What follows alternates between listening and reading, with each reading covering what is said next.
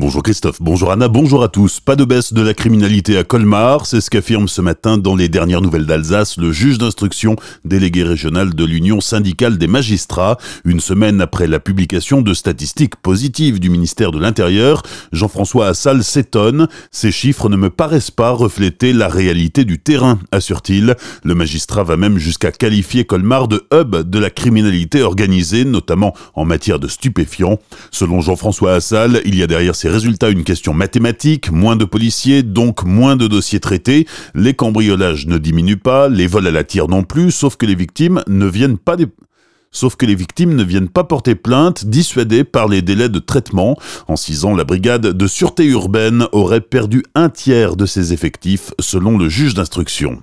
Coup de filet de la police hier matin en Alsace, deux femmes et trois hommes âgés de 23 à 46 ans ont été placés en garde à vue dans le cadre de l'enquête sur l'attaque du marché de Noël de Strasbourg le 11 décembre dernier. Trois personnes interpellées à Haguenau, deux à Strasbourg. Il s'agit de membres de l'entourage d'individus soupçonnés d'avoir joué un rôle dans la fourniture des armes détenues par Shérif Shekat. Le matin même de l'attentat, les gendarmes avaient saisi chez le terroriste une grenade défensive, un revolver chargé de calibre 22 long rifle, plusieurs munitions de calibre 357, quatre couteaux et une cagoule. Déjà, quatre personnes arrêtées en février, notamment à Célesta et Winsenheim, ont été mises en examen et écrouées, car soupçonnées d'avoir contribué à fournir à Shekat le revolver du 19e siècle qui a servi à la tuerie de Strasbourg.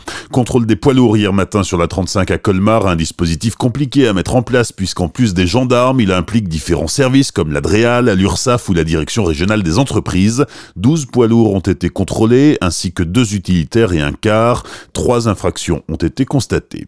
L'apprentissage à l'honneur aujourd'hui à Colmar mais aussi à Mulhouse. La CCI Alsace Eurométropole est à l'origine des portes ouvertes de l'apprentissage. Cela s'adresse aux 15-30 ans qui pourront ainsi découvrir plus de 500 offres de formation. Différents établissements sont représentés. À Colmar, les centres de formation des apprentis, le CCI Campus Alsace, le pôle formation de l'Union des industries et des métiers de la métallurgie par exemple. Rendez-vous cet après-midi de 14h à 17h30. C'est à la CCI Alsace Eurométropole, place de la gare à Colmar. À Célesta, pour faire oublier les écrans aux élèves de l'école Jean Monnet, différentes activités leur sont proposées, dont la réalisation d'un micro-trottoir sur ce sujet avec Azure FM. Les élèves étaient hier matin sur le marché de Célesta pour recueillir l'avis des passants. Combien de temps passez-vous sur les écrans? Oh bah au moins une heure par jour, hein. ça m'occupe.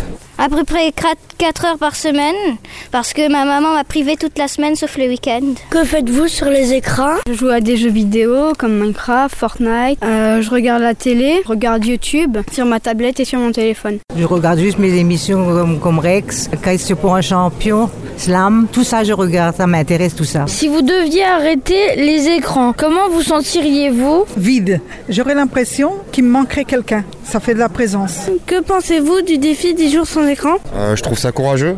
Euh, c'est pas mal. Moi, je ne pourrais pas le faire euh, personnellement. C'est une habitude. euh, une fois qu'on a ces habitudes-là, on, on a du mal à s'en décrocher. Quoi. Quelle activité feriez-vous à la place Euh, bonne question. Là, pour le coup, comme je disais tout à l'heure, les habitudes sont rudes. Là, comme ça, je ne sais pas. Je me après, je me baladais avec mon chien.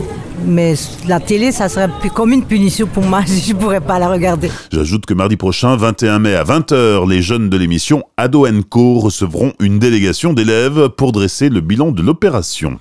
On appellera désormais la Comédie de Colmar, c'est officiel, le Centre dramatique national change de nom, une initiative de ses deux nouveaux directeurs, Émilie Caplier et Mathieu Cruciani, qui tournent ainsi la page de la Comédie de l'Est. Bonne matinée et belle journée sur Azure FM, voici la météo.